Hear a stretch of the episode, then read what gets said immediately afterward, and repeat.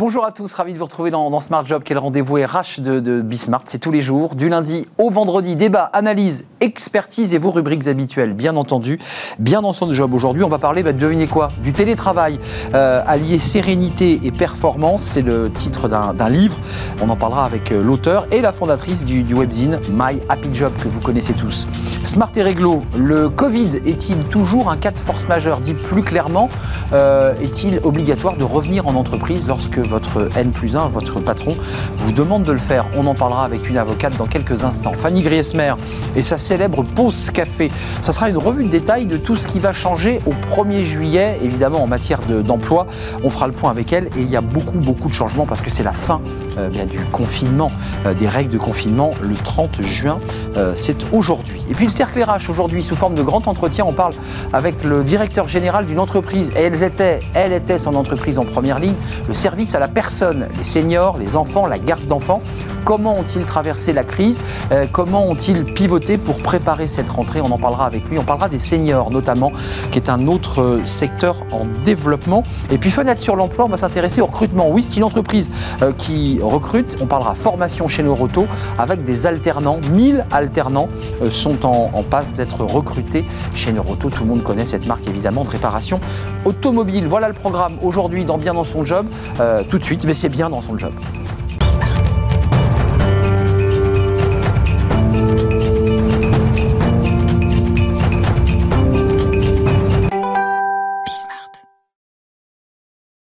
Bien dans son job, bien dans son télétravail aussi, puisqu'on va en parler avec euh, Fabienne Broucaré. Merci Fabienne d'avoir répondu à notre invitation. Euh, vous êtes euh, ancienne journaliste, on est ancien confrère. On va pas se tutoyer confraternellement, on va se vous voyer. vous êtes la fondatrice, créée il y a 4 ans, du, webzine My Happy Job, et auteur d'un livre pour essayer bah, de prendre par la main tous ceux qui vont entrer dans l'ère du télétravail, qui n'est plus une parenthèse, mais qui va devenir leur quotidien. 10 séances télétravail, 10 séances d'auto-coaching pour allier sérénité et performance, édité chez Vuibert. Euh, on va parler évidemment de, vos activités de rédactrice en chef et de fondatrice de, de évidemment My Happy Job, mais pourquoi le livre? Qu'est-ce qu'est-ce qui s'est passé? Euh, Alors, on a imaginé ce livre, en fait, euh, c'était marrant entre les grèves du coup qu'on avait vécu fin 2019 et le Covid du coup de 2020. donc, c'est en effet un sujet qui était déjà d'actualité avant la crise du Covid et forcément la crise a accéléré le télétravail. Et ce qui est intéressant, c'est que le télétravail ne va pas disparaître avec euh, le retour au bureau, mais va s'installer durablement euh, dans beaucoup d'entreprises. On voit beaucoup d'accords de télétravail qui sont euh, signés ou renégociés cette année. Et donc, l'idée, c'était d'aider les télétravailleurs à trouver bah, la bonne organisation pour eux et, et continuer à cultiver la qualité de vie au travail aussi quand on travaille à distance. Euh, quel conseil vous donnez Quelle est la, matrice de ce livre? Parce que l'auto-coaching, ça veut dire quoi? Ça veut dire euh, s'accorder des pauses, ça veut dire prendre le temps aussi de consacrer des moments à soi. Le télétravail, c'est très, c'est très chronophage tout de même. Exactement. En fait, ce qu'on a vu, c'est que euh, avant le Covid, les, beaucoup de gens pensaient que quand on est en télétravail, bon, on travaillait pas vraiment, c'était une idée reçue. Et en fait, au bout d'un an, d'un an et demi de crise, on a vu que c'était totalement l'inverse, c'est-à-dire que les gens n'arrivaient plus à mettre de frontières entre la vie pro et la vie perso, et qu'il y avait un surinvestissement.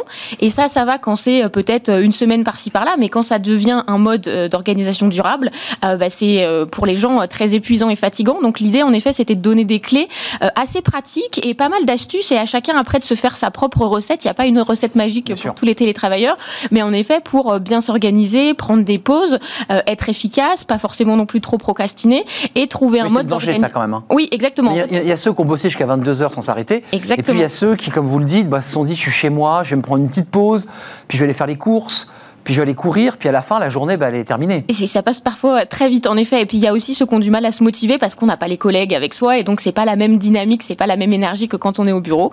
Euh, donc l'idée, c'était de partager des conseils à la fois pour euh, bien s'organiser, l'espace de travail, euh, les relations avec les autres, et pour prendre soin de soi, même quand on est à la maison. pour vous, c'est inéluctable. On est entré dans une nouvelle ère parce que vous êtes au contact, et on va parler de, de, de My Happy Job, mais vous avez des remontées, vous avez vos, vos chroniqueurs, vous avez vos experts qui vous éclairent, mais on, est vraiment en train de, changer de monde là? Oui, vraiment, parce qu'il y a beaucoup d'entreprises qui ont découvert bah, le télétravail en mars 2020, et même ces entreprises-là aujourd'hui signent des accords. Donc c'est pour même pour elles, c'est-à-dire qu'ils ne connaissaient pas le télétravail il y a encore un an et demi.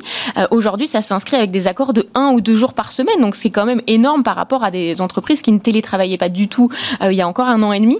Et oui, je pense qu'en effet, c'est inéluctable parce que les salariés ont goûté au télétravail et le télétravail a plein d'avantages en termes de euh, conciliation des temps de vie, de concentration chez mmh, soi.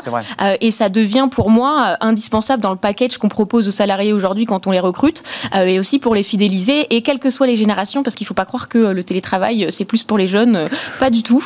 ça intéresse toutes les générations donc pour moi oui c'est un peu devenu inéluctable et maintenant il faut bien l'organiser. Et les femmes traînent mondeuses parce qu'elles ont souvent cette charge mentale, il faut quand même le préciser. Ils avaient les temps de transport pour aller travailler et puis il y avait la deuxième journée de travail qui commençait. Exactement. Euh, donc c'est plus compliqué pour elle et donc plus peut-être plus agréable à vivre. Ce oui, tout à fait. Avec juste le bémol qu'on a vu pendant la crise que euh, les femmes en faisaient beaucoup plus euh, encore en télétravail et donc que les inégalités eh ben, continuaient malgré le télétravail. Donc du coup, je dirais que la victoire ce sera quand les hommes télétravailleront autant que les femmes pour bien concilier les temps de vie. Fabienne, avant qu'on parle de, votre webzine, la notion d'engagement, parce que ça c'est un sujet que j'imagine que vous traitez à la fois dans votre livre et aussi dans, dans, les travaux, les articles que vous proposez à, vos lecteurs, euh, il y a un débat sur l'engagement, c'est-à-dire qu'on on constate comme ça une sorte de on ramollit le lien entre le salarié et l'entreprise. Est-ce que c'est pas un peu le risque aussi du télétravail, malgré tout?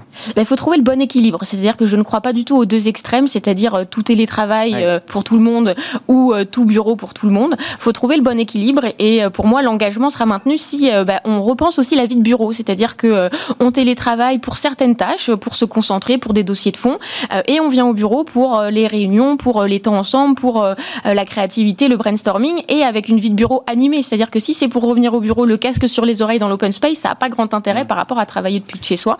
Donc c'est aussi aux entreprises de trouver le bon équilibre pour maintenir l'engagement et que euh, bah, on tire le meilleur profit de la vie de bureau et le meilleur euh, aussi les plus les bénéfices du les bénéfices pardon du télétravail. Oui, enfin l'open space n'a plus le vent en poupe. J'imagine que vous le traitez tous ces sujets, vous les vous les balayez, vous les auscultez. On a vu dans une émission récente que, les open space, euh, les gens réclamaient à près de 70% dans, le sondage qu'on avait un bureau individuel ou à partager à deux. Mm, mm. Donc c'est pareil, c'est le retour en arrière là à la fois oui, et dans certaines entreprises, euh, on voit par exemple le flex office qui se développe aussi.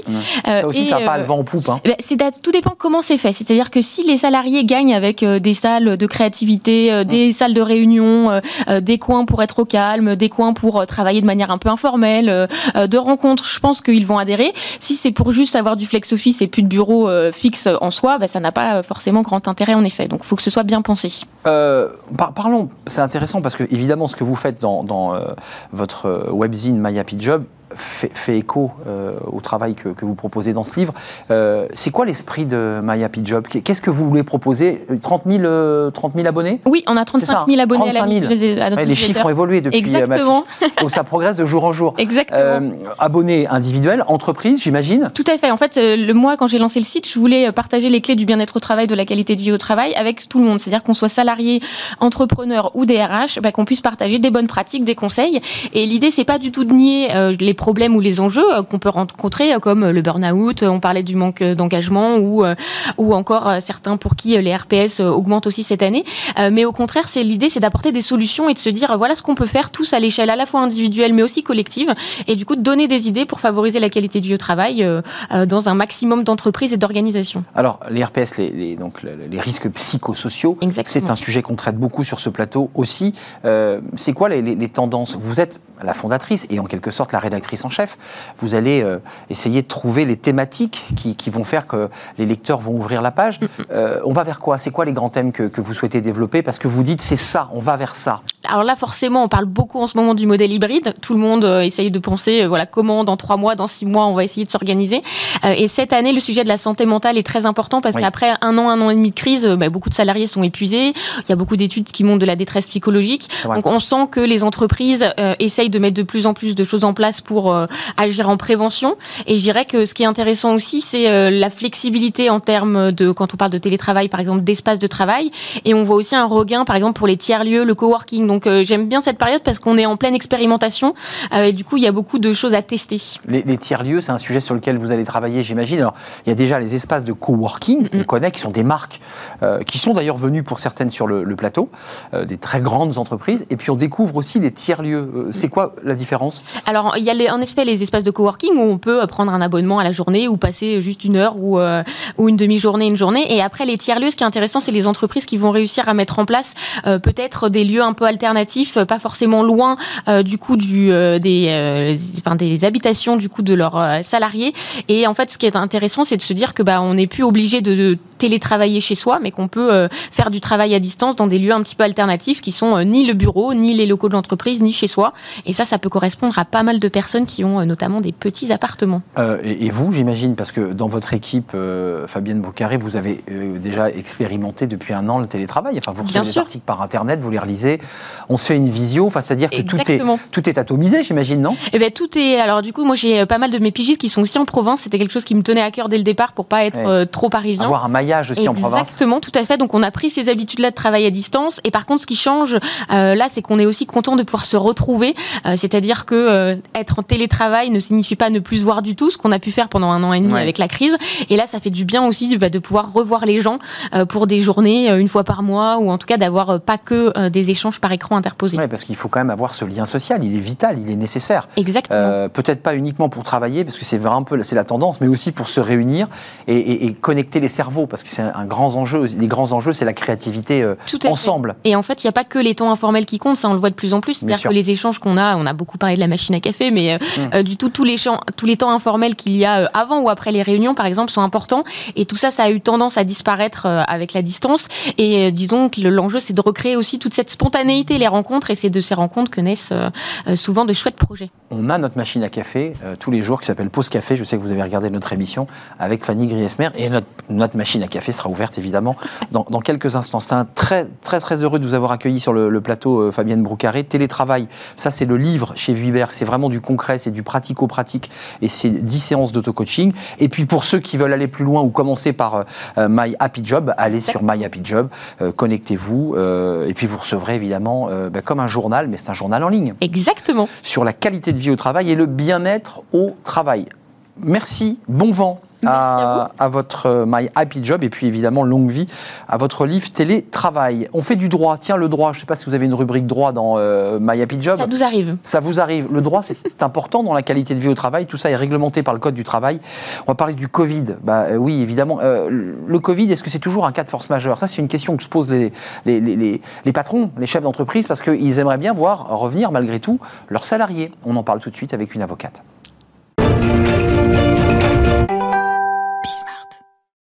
Smart et réglo, on parle droit aujourd'hui, normal dans cette rubrique, et on va s'intéresser à un sujet alors vraiment qui est très sensible euh, pour les chefs d'entreprise parce que bah, ils sont en train de calculer, compter leurs effectifs et de se dire bah, il faut qu'ils reviennent mes effectifs euh, et on en parle parce que est-ce que le Covid est toujours un cas de force majeure? Ça c'est une question à laquelle va répondre Clarisse Tom-Edwards, experte en droit des affaires chez SVP Information Décisionnelle. Bonjour Clarisse. Euh, commençons par le début, c'est la question qu'on se pose aujourd'hui. Est-ce que le Covid est toujours un cas de force force majeure? En un mot, est-ce qu'un salarié, puisqu'on va avancer ensemble sur ce sujet, est en mesure de dire moi je ne reviens pas, euh, j'ai peur d'attraper le Covid? Je crois qu'avant de s'intéresser à la question du Covid, il faut surtout expliquer qu'est-ce que c'est que la force majeure. Exact. La force majeure, c'est un événement euh, qui empêche l'exécution du contrat et qui va faire en sorte que les parties sont exonérées de leurs obligations. Alors ça répond à une définition légale très précise qui me dit que la force majeure, c'est un événement qui échappe au contrôle du débiteur. Et la question du débiteur, c'est intéressant de savoir c'est qui ce débiteur. Ah oui, c'est compliqué là pour le Covid. Ensuite, euh, il y a la question de l'imprévisibilité, qui est appréciée de manière totalement subjective. La plupart du temps, la force majeure, elle est retenue à propos de catastrophes naturelles. Donc euh, évidemment que ça apprécie différemment. Je vais prendre le cas par exemple d'une tempête de neige. vous êtes prestataire de service. La tempête de neige en plein été en Haute-Savoie, c'est pas la même chose qu'à Marseille. Hum. Donc voilà, c'est Surtout en plein été, si je peux me En plein été. En plein été, on est d'accord. Hein. Elle est rare, la tempête de neige. Imprévisible. pla- mais justement, mais alors, voilà, en montagne, sait-on jamais, Ça par arrive. exemple. Donc, euh, il y a le caractère irrésistible, c'est-à-dire que quand bien même on prend toutes les précautions et les mesures appropriées à la situation, on ne peut pas empêcher les effets qui s'imposent à nous, eu égard à l'événement. Donc ça, c'est important de le retenir parce que la définition légale, elle est strictement cadrée, elle existe depuis euh, la création du Code civil, et même avec la réforme en 2000 2016, les critères ont été maintenus. Donc euh, là, on- là ça c'est le cadre, je dirais, général. Légal, euh, légal. Euh, comment s'inscrit cette crise Covid euh, qui n'a pas été souhaitée, voulue par le chef d'entreprise, elle lui tombe sur la tête? Comment elle s'inscrit dans ce cadre de la force majeure? Alors, il faut quand même rappeler que de manière euh, classique, toutes les maladies avaient toujours été envisagées de manière très restrictive et non retenues par les juridictions. On considérait que Ebola, vrai. H1N1, toutes ces jurisprudences-là disaient c'est pas imprévisible. Même quand, ça- quand il y avait des cas en France, on considérait que voilà, on pouvait, euh, par d'autres moyens, pallier à, euh, à la maladie, quoi qu'il en soit. Un peu tiré par les cheveux quand même, parce qu'il y a un, un caractère imprévisible. L'idée, c'est que la force majeure était vraiment appréciée très strictement, que c'était vraiment l'événement absolument exceptionnel qui empêchait absolument toute alternative à l'exécution du contrat. Euh, et donc, euh, c'était apprécié très strictement. À notre grande surprise, après mars 2020, euh, on s'est aperçu que très rapidement, eu égard à l'ampleur et à l'étendue des conséquences de la crise du Covid, la jurisprudence a appliqué systématiquement en considérant que tous les contrats conclus avant mars 2020, on pouvait retenir la force majeure dans la mesure où c'était complètement irrésistible et imprévisible. Et c'est important parce que la loi le dit bien, c'est-à-dire que l'imprévisibilité, elle doit exister pour les co-contractants à la signature du contrat. C'est-à-dire que l'événement, il doit être prévi- imprévisible au moment où je signe. Donc, la jurisprudence considère que pour tous les contrats conclus avant, Avant. le 16 mars 2020, il n'y a pas de doute, la force majeure peut être retenue. La question aujourd'hui, c'est qu'est-ce qui va se passer pour les contentieux existants, Exact. pour les parties qui sont entrées en relation après mars 2020. Mais Clarisse, pour le dire euh, en, en des mots qui ne sont pas des mots juridiques, un salarié donc bénéficiant ayant signé son contrat à partir du 16 mars 2020, euh, qu'est-ce qu'il peut faire valoir? Il peut dire je ne viens pas dans l'entreprise, je peux exercer ce droit-là? La législation sur le, sur le droit du travail, c'est très particulier parce que de toute façon, euh, le lieu de votre, euh, de votre travail est prévu au contrat. Mhm. Donc, quoi qu'il en soit, aujourd'hui, si la revendication elle existe aujourd'hui, soit on prévoit le télétravail par voie d'accord collectif, soit rien n'est prévu. Et si il est prévu à votre contrat de travail que vous devez exécuter votre travail sur site et que votre employeur vous dit bah, vous revenez tous les jours, vous revenez tous les jours. D'accord. Après, s'il y a un cas de maladie, ça va être apprécié par rapport euh, voilà, à euh, aux problématiques de maladie euh, classiquement. Donc vraiment, la problématique du droit au travail, je la mets de côté, c'est plus pertinent par rapport aux relations d'affaires, puisque là, on a vraiment une appréciation euh, qui va changer dans le temps et qui a un caractère qui manque, c'est l'imprévisibilité. Après, le droit du travail, ça reste quand même très réglementé, et donc il faut vraiment se référer au contrat de travail ou aux accords collectifs. Je repose ma question pour qu'elle soit concrète. Un cas de force majeure, on dit que le Covid, depuis le 16 mars, a été intégré euh, dans, dans un cas de, de force majeure, donc ça crée une jurisprudence, cette maladie, alors qu'auparavant, vous nous le disiez, les, les épidémies n'étaient pas prises en compte. Qu'est-ce que ça a changé pour le salarié? Quel droit ça lui donne supplémentaire, ce cas de force majeure? Alors vraiment, je reviens là-dessus, c'est-à-dire que le droit du travail, c'est très très particulier, c'est une législation à part. Euh, par nature, euh, la force majeure, elle est très très générale, mais elle est intéressante à, à envisager par rapport à des relations d'affaires plutôt que dans le droit du travail, parce que vraiment, le droit du travail, c'est très particulier. Nous sommes d'accord.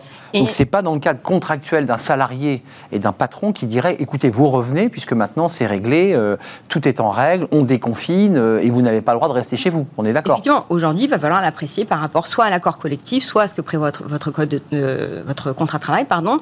Donc, dans la mesure où aujourd'hui, il y a quand même une- un retour à la normale, bon, relatif, mais Relatif. relatif. Enfin, on il était jusqu'à hier, il était à la normale. On nous parle d'un nouveau euh, variant qui arrive euh, et qui va nous tomber On dessus. n'est pas à l'abri, mais il y a quand même une réglementation très précise qui prévoit que dans le cadre de, euh, de négociations, on peut, on peut réorganiser ici la modalité de retour ou pas de ces salariés dans le cadre du travail. Donc c'est très Et particulier. il faut que l'entreprise puisse justifier effectivement qu'elle a mis tout en œuvre depuis le début pour permettre la sécurité de ses salariés sur le site de travail. Effectivement. Et ça, c'est une obligation. Oui, oui, oui, bien évidemment, le respect des règles sanitaires, etc. euh, bien évidemment. Mais un salarié peut-il faire sur le plan du droit valoir le fait qu'il ne revient pas dans son entreprise parce qu'il estime qu'il pourrait être potentiellement contaminé, aujourd'hui encore, puisqu'il y a encore des contaminations, et que donc il, il ne peut pas revenir sur son lieu de travail? Non, Ça, c'est impossible. non, son contrat de travail prévoit un retour sur site. Enfin, si son Donc c'est un motif de licenciement. Alors ça, après, euh, alors moi je vous, je vous le précise, hein, je suis pas, euh, je suis pas avocate ni expert Non, non, non, en droit mais bien- social, bien sûr. donc euh, vraiment, euh, je, je connais pas du tout la jurisprudence. Vous êtes dans le droit des affaires. Je suis en Exactement. train de vous embarquer sur une, Sur une rivière qui n'est pas la vôtre. Mais en tout cas, c'était important de revenir. Donc, ce que vous évoquiez là aujourd'hui, c'était quand même au-delà du simple contrat de travail, c'est dans le cadre de relations d'affaires. Exactement. On est d'accord. Exactement. Entre un prestataire, par exemple, euh, et une entreprise, pour, le, Parfaitement, pour le dire simplement. Voilà. Bon. Et alors justement, c'est important que vous envisagiez ça parce que la question, c'est qui peut s'en prévaloir. Voyez, on Oui. deux parties au contrat. Bien sûr. On est deux parties au contrat. euh, et il y a un arrêt qui est assez important euh, du 25 novembre 2020 qui revient sur la règle euh, qui est explicitée dans le code civil mais qu'on avait tendance à oublier. C'est-à-dire que pour un prestataire de service, pour le dire simple, moi je vous vends quelque chose ou je délivre une prestation de service. Vous, en qualité de client, vous me payez le prix de ma prestation.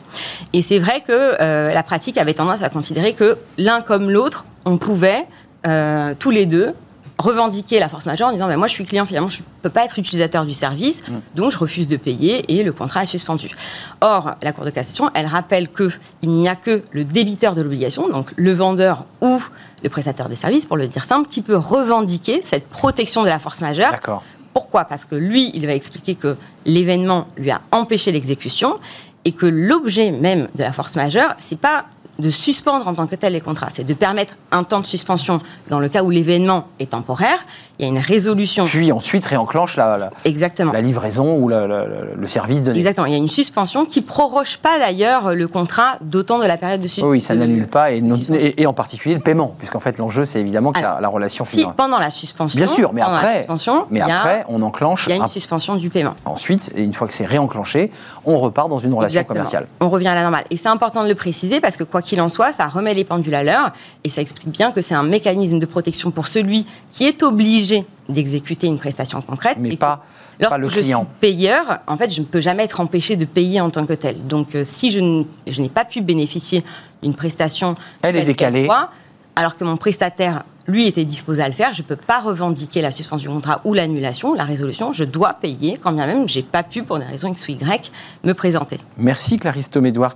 Euh, Je vous avais embarqué sur, le mauvais chemin, mais qu'est-ce que c'est que cette histoire? Merci, experte en, droit des affaires chez SVP, information euh, décisionnelle en droit des affaires, que les choses soient claires.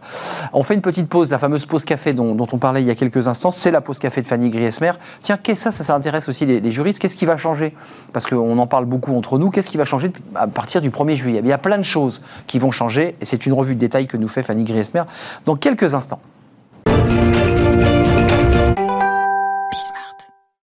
Fanny, la fameuse pause café Eh oui. qu'on évoquait tout à l'heure avec notre invité de, de My Happy Job.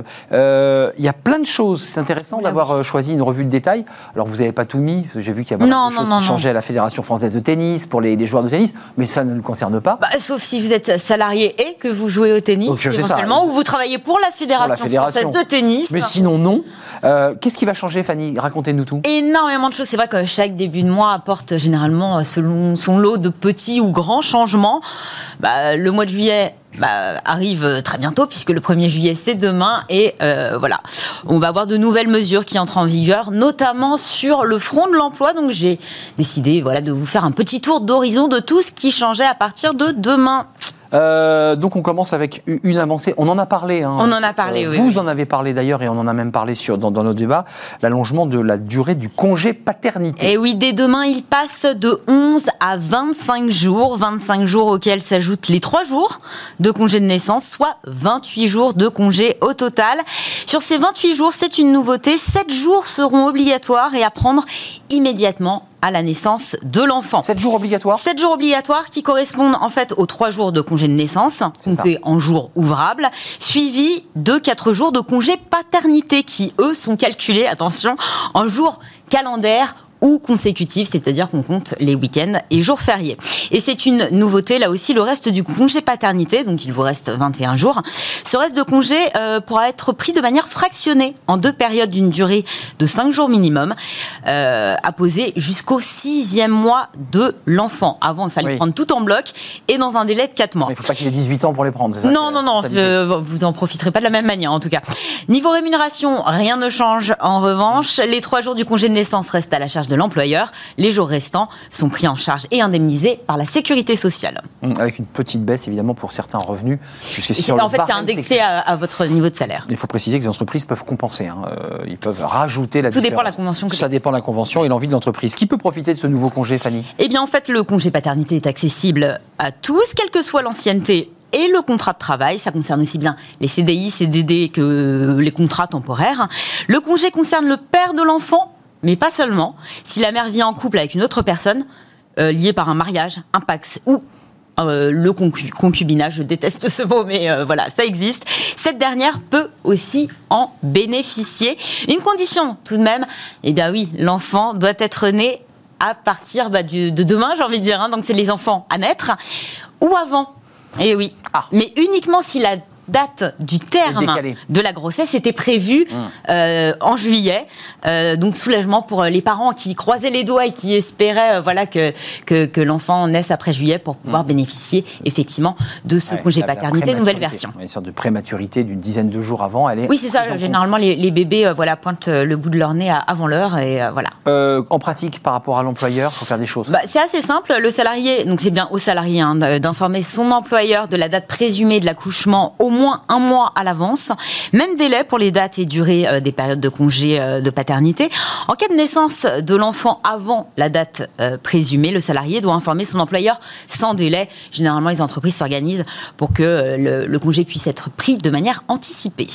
Euh, à noter dans sa to-do, ça c'est Ah un oui. mot, ça, c'est un mot souvent transférer ses heures de diff sur son compte Parce que personnel. je l'ai noté, mail. je l'ai noté, je l'avais noté dans ma to-do. On a tendance d'ailleurs à, bah, ne pas le prendre en compte hein, et à mettre toujours à, à- à procrastiner ce moment. hein. Là, attention, vous avez jusqu'à ce soir, minuit. Demain, il sera trop tard. Et c'est bien, eh bien à vous de le faire, pas à votre employeur. Depuis le 1er je- janvier 2015, pour les salariés du privé, je le précise, hein, le compte personnel de formation remplace le droit individuel à la formation. Avec le DIF, donc droit individuel à la formation, il était possible de cumuler jusqu'à 120 heures de droit sur une période de 6 ans. Avec le CPF, désormais, ce sont des euros, non plus des heures, qui sont octroyées chaque année. Donc, si vous ne vous êtes pas euh, penché sur la question, vous avez donc une somme d'argent, d'une part, votre CPF, hein, que vous pouvez utiliser pour suivre une formation, mais aussi des heures qui dorment quelque part, vous ne savez pas trop où, et qui ne sont pas utilisables en l'état. C'est pourquoi il faut convertir ces heures en euros. Et vous avez donc jusqu'à ce soir pour le faire. Sans cela, ces droits et donc l'argent qu'ils représentent seront perdus. Une heure vaut 15 euros. Et oui, ce n'est- ce n'est pas rien. Donc, si vous avez 120 heures qui restent, euh, voilà, qui sont, euh, je ne sais pas où, mais qui n'ont pas été utilisées, vous risquez de perdre ce soir 1800 euros. Ah. Euh, connaissant le, le coût des formations, voilà, je pense que euh, ce serait dommage de passer à côté. Alors la démarche est assez simple. Euh, moi, je vous conseille quand même de vous y prendre euh, relativement tôt, enfin de ne pas attendre le, le, C'est mon cas. la, la der- la toute dernière minute. Euh, ça se passe sur le site officiel moncompteformation.gouv.fr. Il suffit de créer un compte, de reporter le solde d'heures qu'il vous restait fin 2014. Pour connaître euh, ce, ce, ce- ce chiffre, il faut se reporter à la dernière feuille de paye euh, de l'année 2014 éventuellement de l'attestation, si vous la retrouvez, hein, bien sûr, que vous a fourni votre employeur à l'époque. Oui. Euh, faites comme moi, enfin moi je glisse tout dans une chemise, Euh, généralement j'arrive à m'y retrouver. Euh, en revanche, voilà, pourquoi Déjà, le temps de retrouver ces documents, hein, ça, peut prendre du temps. Et puis aussi, le trafic euh, est particulièrement difficile sur le site euh, officiel depuis lundi matin. Euh, je m'y suis rendue, moi, hier, pour voir si ça fonctionnait. Et voici ce qui s'est affiché. Donc, il serait dommage à 23h58 de tomber sur ce même message. Bravo, vous êtes extrêmement nombreux à vouloir utiliser le site Mon Compte Formation en même temps. Oui, c'est très bien, bravo, mais vous ne pourrez pas convertir vos heures. C'est plutôt dommage. Chômage. Voilà, ça marche pas. Donc en résumé, euh, chômage partiel et ça va changer aussi au 1er juillet. Et Eh oui, le gouvernement l'avait promis au printemps. La prise en charge du chômage partiel est revue à la baisse. L'indemnité perçue par les salariés concernés passe en effet de 84% à 72% du salaire net. Les salariés des entreprises relevant des secteurs les plus touchés par la crise, comme la culture, la restauration notamment, et ceux des entreprises fermées, eux, ne sont pas concernés par cette baisse.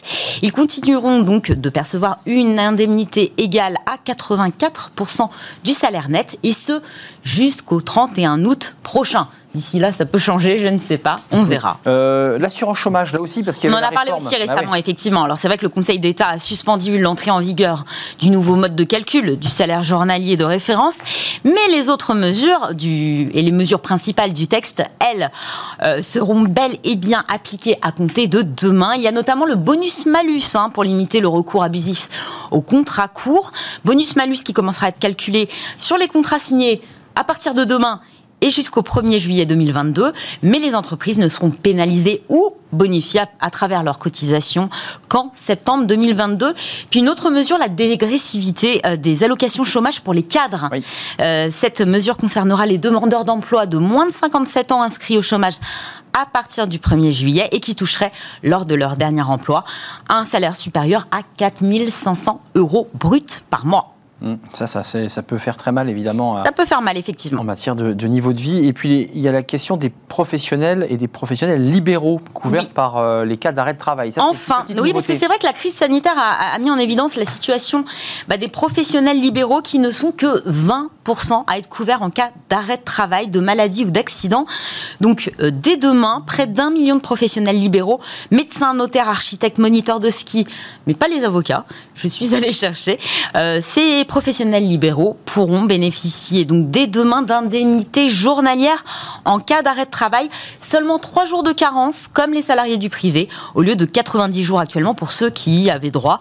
En fonction de leur revenu, la cotisation sera comprise entre 50 et 370 euros par an, pour une prestation pouvant aller de 22 à 169 euros par jour, dans la limite de 3 mois par arrêt et de 4 arrêts tous les 3 ans. Euh, C'est complexe, mais ouais, c'est une bonne nouvelle parce qu'effectivement certains se sont trouvés dans une situation assez délicate. Parce que globalement, il fallait euh, cotiser euh, en indépendant à part et que ça coûte cher, surtout quand on, quand on, quand on se lance, hein, et que beaucoup n'étaient pas couverts justement en cas d'arrêt de travail. Et euh, malheureusement, bah, ça arrive.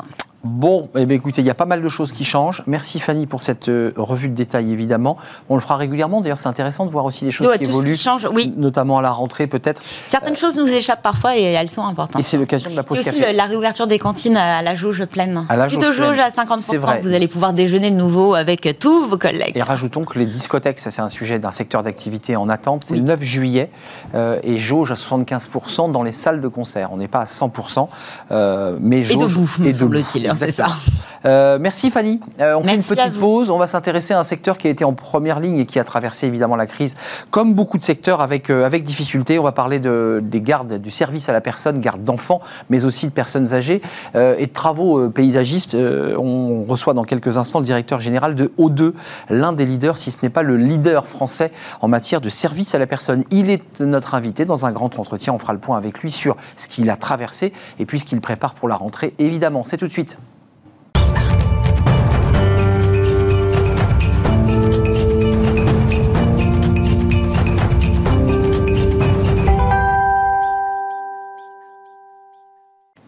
Le cercle RH euh, sous forme de grand entretien, comme ça nous arrive euh, très régulièrement dans notre émission, et on reçoit Jean-François Auclair. Bonjour Jean-François. Bonjour. Vous êtes directeur général d'O2. Euh, on va raconter votre histoire et votre parcours parce que vous venez des RH. Vous savez que notre émission, Ouais. c'est une émission consacrée fait. au RH, donc c'est un sujet que vous connaissez très très bien. O2, c'est le, le leader français en matière de, de service à la personne. Alors, il ne faut pas se, se tromper. euh, leader, euh, d'abord sur euh, ménage, repassage, senior, garde d'enfants. Alors en fait, O2 est une marque multi-experte. Donc dans nos agences, nous pratiquons effectivement l'entretien du domicile, le ménage-repassage, la garde d'enfants à domicile, euh, on a une grosse activité aussi auprès des, des personnes seniors ou handicapées. Et puis, nous avons aussi une activité de jardinage. Le, le- le jardinage paysagiste que, que- que vous développez, ça marche bien ça? Alors, c'est une, euh, une activité qu'on a développée maintenant depuis une petite dizaine d'années et qui marche bien. Il y a un vrai marché aujourd'hui euh, sur, sur l'entretien des jardins. La difficulté aujourd'hui, c'est plus de trouver les jardiniers que de trouver les clients. Oui, Vous êtes en, en pénurie de, de- de jardiniers?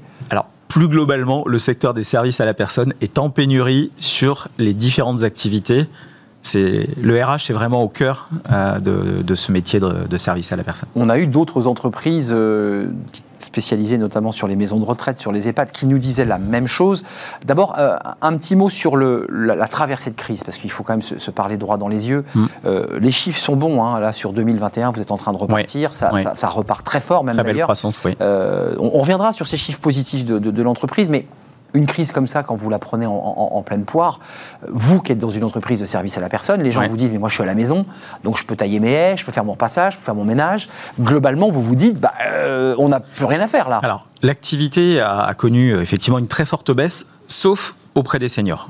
Parce que la personne qui a besoin d'une aide à domicile C'est sûr. pour se lever, faire sa toilette, euh, faire à manger, on continue à, à venir. Et donc pendant cette période de, de confinement, surtout le premier confinement qui était très dur, euh, notre activité sur euh, le ménage repassage, la garde d'enfants était descendue à peu près à 15% de notre activité Forcément, normale. les gens étaient chez eux. Les gens étaient chez eux, ils gardaient leurs enfants, ils faisaient leur ménage. En plus, ils pouvaient pas sortir. Donc euh, voilà, plus la crainte parce que dans le premier confinement, Ouais.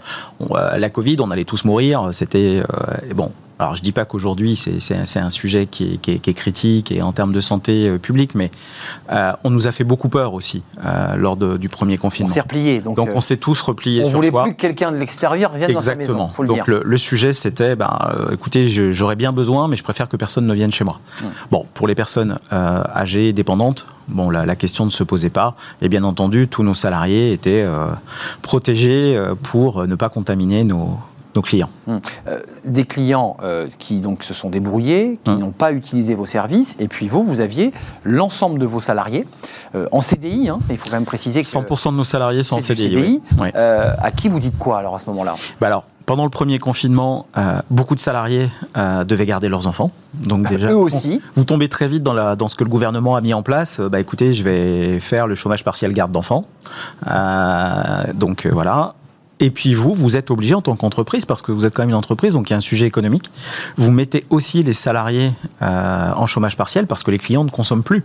Donc euh, vous vous retrouvez avec un, un socle de salariés à peu près à 25% de vos effectifs euh, pour euh, poursuivre l'activité qui reste. Quoi. Donc il vous reste 25% pour répondre, parce que malgré tout, l'entreprise continue. Ouais, pour répondre à, la demande. à- voilà, et il faut répondre aux demandes, notamment côté senior, parce qu'il y a des familles qui vous disent, moi, ma, ma- ma grand-mère, ma mère, euh, il faut continuer à pouvoir euh, faire ses son ménage, euh, pour certaines personnes même euh, gérer le jardin, parce que Oui, c'est une, une à fait. réalité. Parce qu'en plus, les aidants sont pas toujours, enfin, les, les aidants, les enfants sont, sont rarement juste à côté. Ben oui, Euh, avec la, la mobilité, enfin, c'est un sujet RH, mais le- mais bien sûr. be- beaucoup de gens n'habitent plus près de leurs parents. Ça, c'était il y a Euh, 50 ans. Exactement. Et du coup, euh, bah, c'est des entreprises comme, euh, comme O2 qui aujourd'hui interviennent pour, euh, pour le domicile, pour le jardin. Et puis aux deux, il faut quand même le préciser, parce que l'aventure des romans, c'est intéressant de, de raconter Ouais. les histoires d'une entreprise.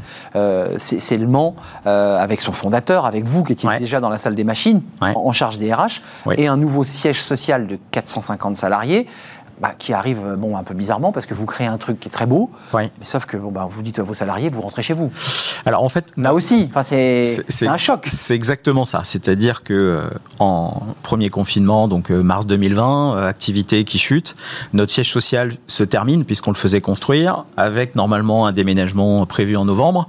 Bon, retard dans les travaux puisque bah, là aussi chômage partiel. donc on a emménagé en février 2021, donc avec un peu de retard, dans un outil qui est de travail qui est juste magnifique, Mm.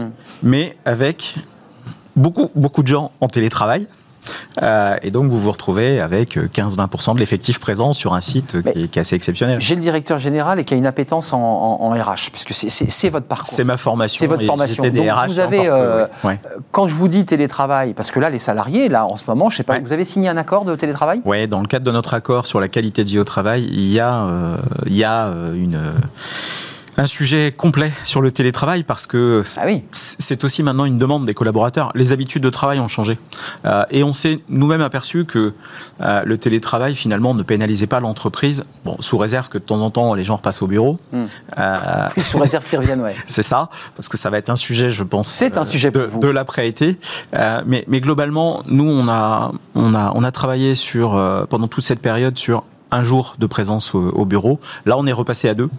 Bon, on verra après l'été comment ça se gère. Mais dans notre accord QVT, il y a effectivement le télétravail qui a été pris en compte parce que c'est une demande à la fois des salariés, de nos représentants du personnel aussi. Et donc, euh, il fallait répondre à cette demande. Mais Jean-François, c'est quand même très intéressant ce que vous nous dites et vous n'y êtes évidemment absolument pour rien puisque cette affaire de Covid nous est tous tombée dessus. Mm. Mais vous êtes dans un processus de développement d'une entreprise qui cartonne. Il y a 3 ou 4 ans, vous dites on va faire un très beau geste social. Vous n'imaginez pas 15 secondes que le Covid va arriver. Vous, vous faites des plans, vous prenez un architecte, vous faites quelque chose de magnifique, vous mettez de l'écologie, du développement durable, des espaces Ouais. sublimes.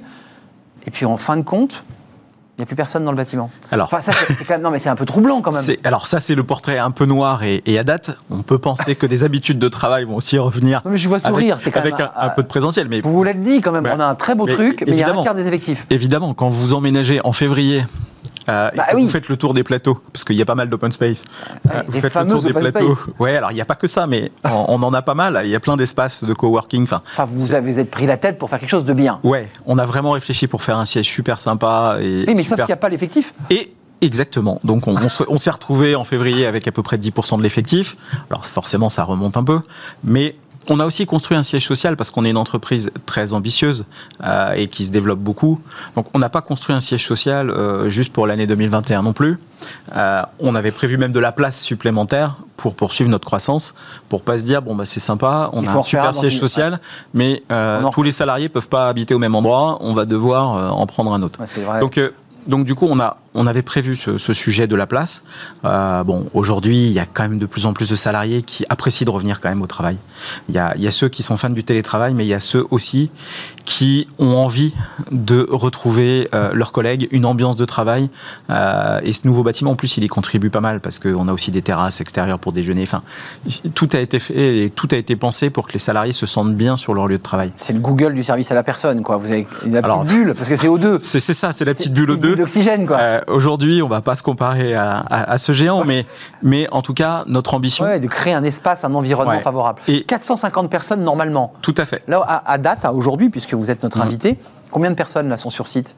Là, aujourd'hui, on est à peu près à 150. 150. Donc il y a encore 300 personnes euh, qui, qui- qui n'occupent pas l'espace que vous leur avez ça. dédié. Qui, qui viennent chaque semaine, mais qui ne sont pas là euh, sur les cinq jours de, de la semaine. Alors, euh, là, c'est un petit peu le, le- le Covid qui vous percute, puis il y a la stratégie. Ouais. Euh, le développement, activité, évidemment, on vient de l'entendre, qui est en baisse, mais qui est reparti parce que vos chiffres Mm. sont bons.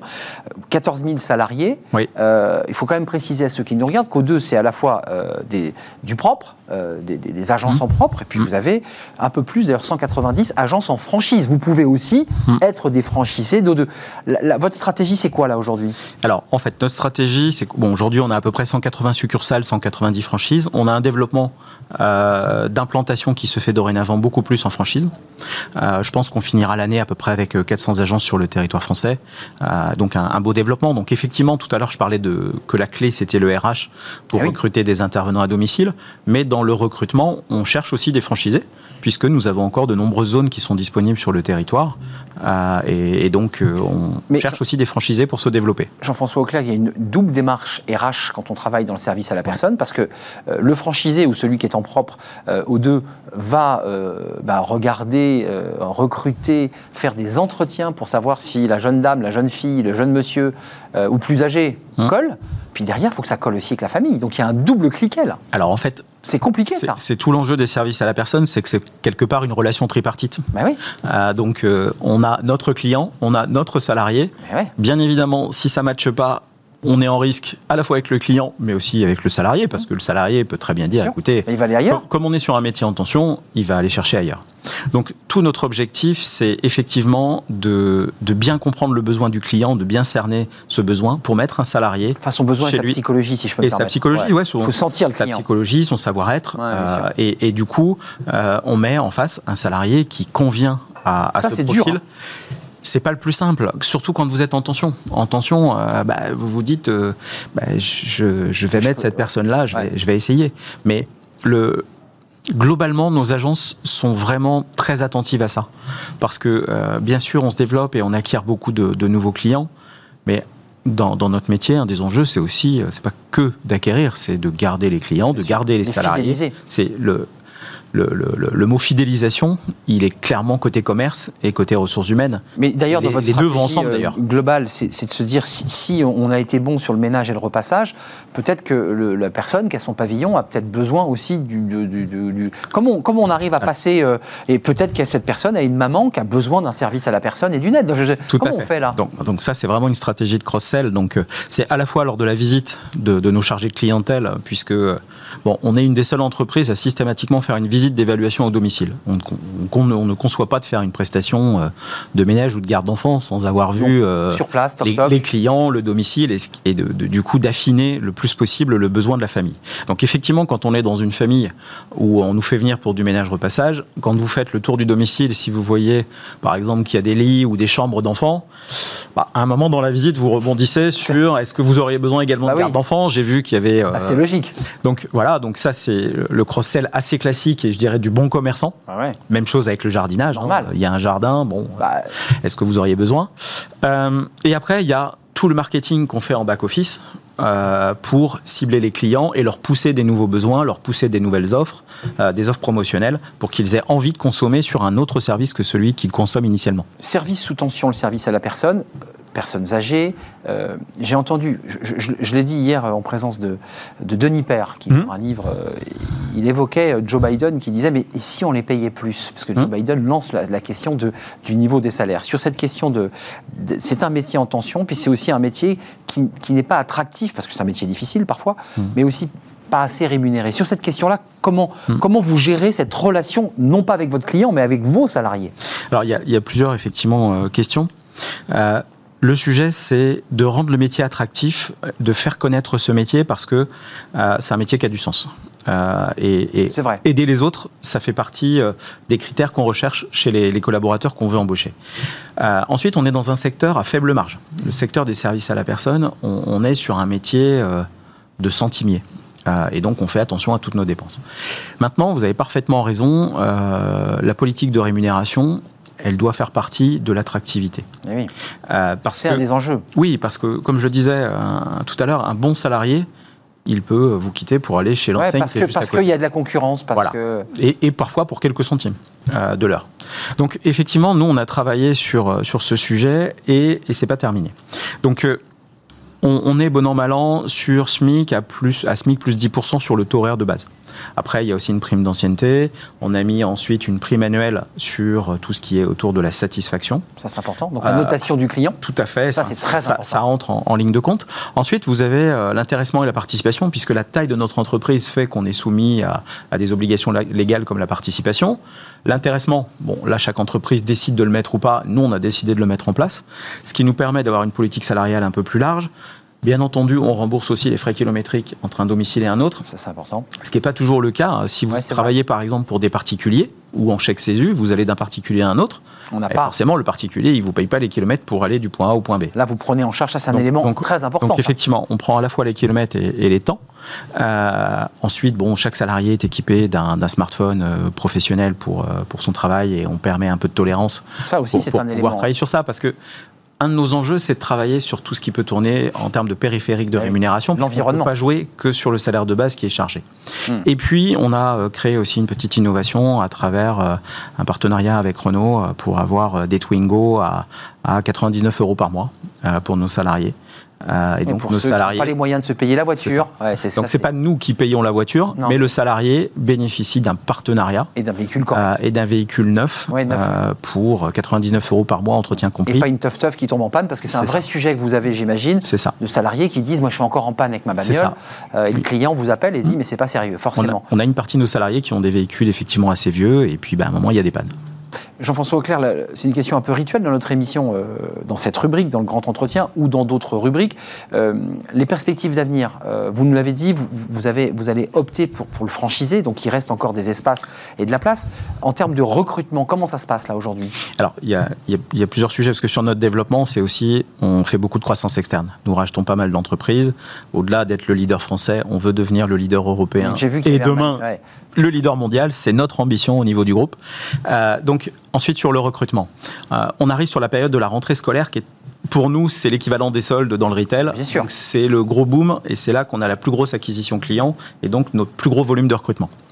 En, en gros, sur une année classique, En ce moment, ça commence. Oui, hein. ça commence. C'est là, c'est la sur, période. sur juillet, août et septembre, on va recruter 3000 salariés.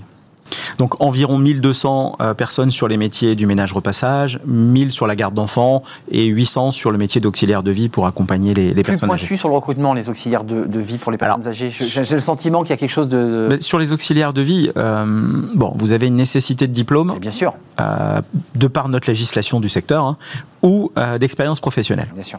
Donc effectivement, euh, je- on n'a pas quelqu'un qui peut dire tiens, bah, je, je sais pas, j'étais vendeuse dans pas, le retail, Ça marche pas. je vais devenir auxiliaire de vie Non, demain. Ça nécessite de passer par de la formation. Alors on peut accompagner des collaborateurs par de la formation. On est d'ailleurs en train de monter aussi notre propre CFA d'entreprise Ah oui. parce qu'à un moment, quand vous êtes en tension, bah, il faut euh, le- vous-même. Eh oui. c'est ça, il faut remonter l'entonnoir et aller chercher des personnes. Vous, vous avez aussi ce sujet de diplôme sur la garde d'enfants. Parce que sur la garde d'enfants de moins de 3 ans, on a une nécessité de diplôme ou d'expérience professionnelle d'un an auprès de ces publics. Sur la puriculture, Tout à fait. ouais, est. Sur, sur le ménage repassage ou la garde d'enfants de plus de 3 ans, là, il n'y a pas une nécessité pas de de diplôme, donc c'est plus ouvert. C'est pas pour ça qu'on n'est pas euh, Oui, vigilant sur le recrutement. Euh, donc là, vous êtes dans la zone de recrutement. Ah, on est en cas, plein dedans là. Ce qu'on entend, parce que malheureusement le, le- le temps file à toute allure, ce qui est plutôt une excellente nouvelle hein, quand le temps va vite, Oui. euh, c'est que vous souhaitez quand même, pour conclure, devenir le leader européen jusqu'à devenir le leader mondial. C'est notre ambition et sur le leader européen, on est en train de, faire euh, en sorte de faire quelques acquisitions à l'international puisque nous sommes déjà euh, en Espagne et nous sommes en train de regarder dans d'autres pays, euh, en Europe et hors Europe pour, pour faire des acquisitions. O2, c'est une petite bulle d'oxygène qui est en train de devenir très grosse, Tout à fait. euh, de service à la personne. Rappelons-le, dont le siège, puisqu'on en a longuement parlé, et ce n'est pas une anecdote, euh, est basé euh, au Mans. Au Mans, dans la Sarthe. Avec 450 salariés, c'est dans la Sarthe. Merci Jean-François Auclair. Si je peux juste ajouter Bah, un dernier sûr, petit mot pour le recrutement, rejoignez-nous sur le site o2recrute.fr.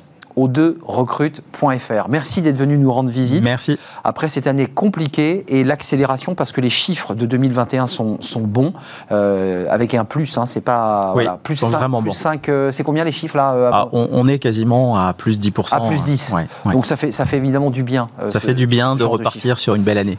Merci d'être venu aux deux 14 000 salariés du CDI avec euh, 70 000 clients seniors, repassage, ménage, garde d'enfants pour être Tout à fait.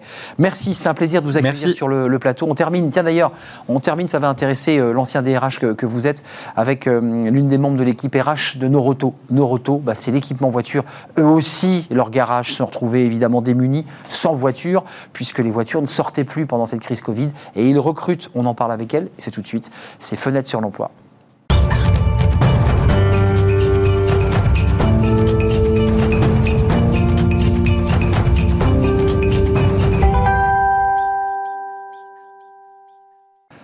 Fenêtre sur l'emploi. Euh, vous êtes déjà venu sur notre euh, plateau, vous êtes une, une habituée.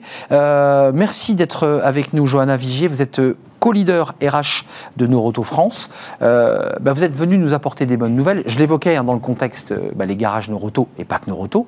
Bah, évidemment, il n'y avait plus de voitures. On a même vu des garagistes indépendants qui disaient Mais moi, je m'en sors plus.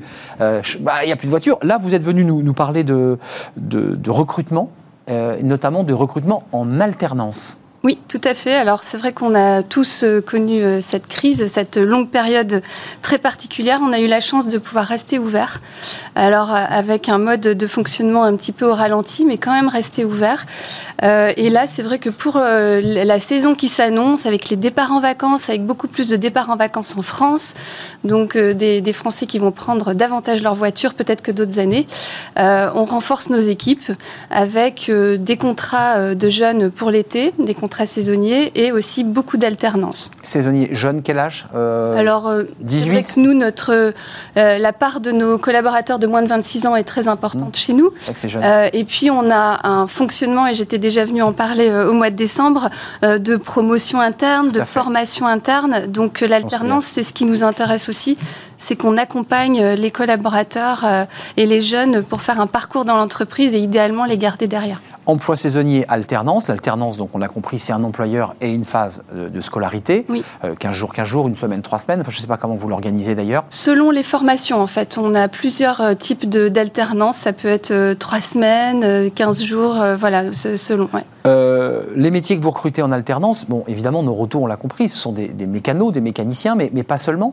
Alors nous, nos centres, euh, nos centres auto sont composés d'une partie magasin, donc de la vente, et d'une partie atelier. Alors effectivement, avec euh, des monteurs pneus, euh, des mécaniciens, euh, voilà, et puis des vendeurs, effectivement. Euh, L'idée, le fait que vous veniez nous en parler en plateau et que vous, vous valorisiez cette, cette initiative, parce qu'on a beaucoup parlé des alternances, ça a plutôt bien marché d'ailleurs, hein, le gouvernement a poussé, Oui. C'est parce qu'il y a quoi? Il y a une pénurie, c'est compliqué aujourd'hui? Est-ce que, est-ce qu'on évoquait tout à l'heure avec O2, le service à la personne, la difficulté de, recrutement.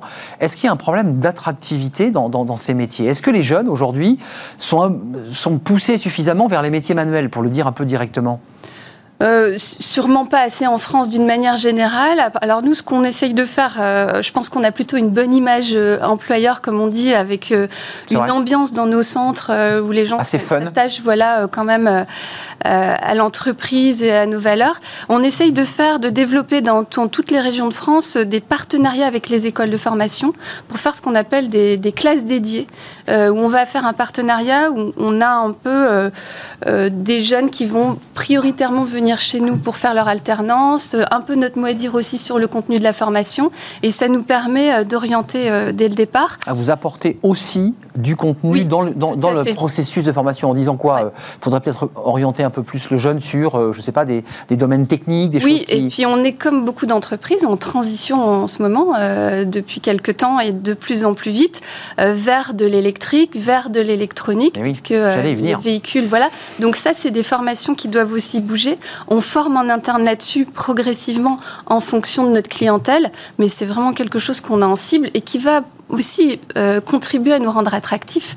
J'allais Euh, vous le dire, c'est peut-être intéressant ce, ce virage pour donner envie à des jeunes qui finalement ne mettent plus les mains dans le cambouis, mais mettent les mains dans une batterie Ah oui, ion oui, lithium. C'est très différent dans l'environnement même de travail. Oui, tout à fait. On- on- c'est vraiment une part électronique et électrique euh, très importante. On, on va aussi vers la, ce qu'on appelle la mobilité douce, avec des vélos électriques, des scooters électriques, des trottinettes Et électriques. ça aussi, vous dites, après tout, nos rotos peut aussi prendre en charge, parce qu'on en a On besoin. prend déjà en Vous êtes charge, déjà sur- on sur en les vend, sites on est déjà là-dessus. Ouais, Oui, J'ai vu que vous vendiez, mais je savais pas que vous faisiez de la réparation. Oui, aussi. D'accord, donc en vélo électrique, on est d'accord et, et tout ce qui est. Alors, la, la voiture électrique, là, on a, on a vu la visite d'Emmanuel Macron, là, on l'a commenté avant-hier, euh, à Douai, pour faire une énorme usine euh, de, de batteries. C'est la voiture électrique, c'est le camion électrique, c'est l'hydrogène. Là aussi, vous, vous, focus sur des formations pour qu'un client qui arrive avec une voiture électrique ou hybride puisse être pris en charge. On est déjà en capacité de le faire et ça monte progressivement, mais sur la formation, il faut évidemment avoir un coup d'avance là-dessus et euh, former déjà aujourd'hui nos jeunes. Donc on le forme en interne et on fait des partenariats aussi avec les écoles qui commencent à accompagner les jeunes là-dessus. Euh, Johanna, 1000 alternants pour ceux qui nous regardent, parce qu'on évoquait tout à l'heure les recrutements, on est dans la phase des recrutements. Les jeunes cherchent leur employeur, là ils envoient leur CV. Euh, c'est réparti sur tout le territoire Oui, français? tout le Ah, On est territoire. d'accord? Mm. Donc ils vont où, euh, Johanna, pour aller chercher leur, nos rotos recrutement? Souvent sur Internet. euh, sur, LinkedIn, euh, sur- vous allez où Sur notre site Noroto. Recrutement et on a même une- un, un lien Noroto Recrutement Alternance. Ils peuvent aller aussi directement dans les centres. Quelquefois, le contact direct, c'est sympa aussi. Et euh, on est encore en cours de recrutement puisque les alternances, ça se enfin, on les recrute jusqu'à octobre-novembre. Donc, euh, c'est pas fini et on est en cours de recrutement. ouais. Donc euh, toc toc On les toc, attend. on pousse la porte de nos rotos, je me présente, euh, je m'appelle Henri et puis je voudrais une alternance. Ouais. Et le, le chef de, de centre euh, Ouais. l'accueille, l'accueille pas, euh, lui dit bah nous on est déjà complet. Euh, c'est ça l'idée. Ouais, hein. mais on, on en, on en cherche encore beaucoup, euh, on en attend encore beaucoup, et comme vous disiez, euh, c'est pas si simple euh, de, de trouver des alternants aujourd'hui. Merci Johanna euh, Vigier. 1000 alternants chez Noroto partout en France. Allez sur le site ou allez sur tous les, j'imagine que tous les canaux utilisés par Oui, les, services RH, ils sont partout, Noroto. On vous. Euh, ils vous attendent euh, avec aussi des transformations du métier. Ouais. Euh, c'est pas uniquement le, le bleu plein de cambouis, c'est aussi de la vente, c'est aussi de l'accueil client, c'est aussi de la voiture électrique et du vélo, qui est effectivement une autre manière de, de penser la, la mobilité et ce métier de mécanicien. Ouais. C'était un plaisir de vous, de vous accueillir Merci sur le, le plateau, co-leader RH chez Noroto France qui recrute et nous sommes une émission qui parlons des entreprises qui recrutent. C'est la fin euh, de Smart Job. C'était un plaisir de partager ce moment avec vous. Je serai là, euh, non pas demain, je serai là lundi, euh, remplacé par Fanny Griesmer. C'était un vrai plaisir. On se retrouve lundi et puis d'ici là, portez-vous bien évidemment. Tout se passera très bien demain en direct comme d'habitude. Ce sera Smart Job. Bye bye.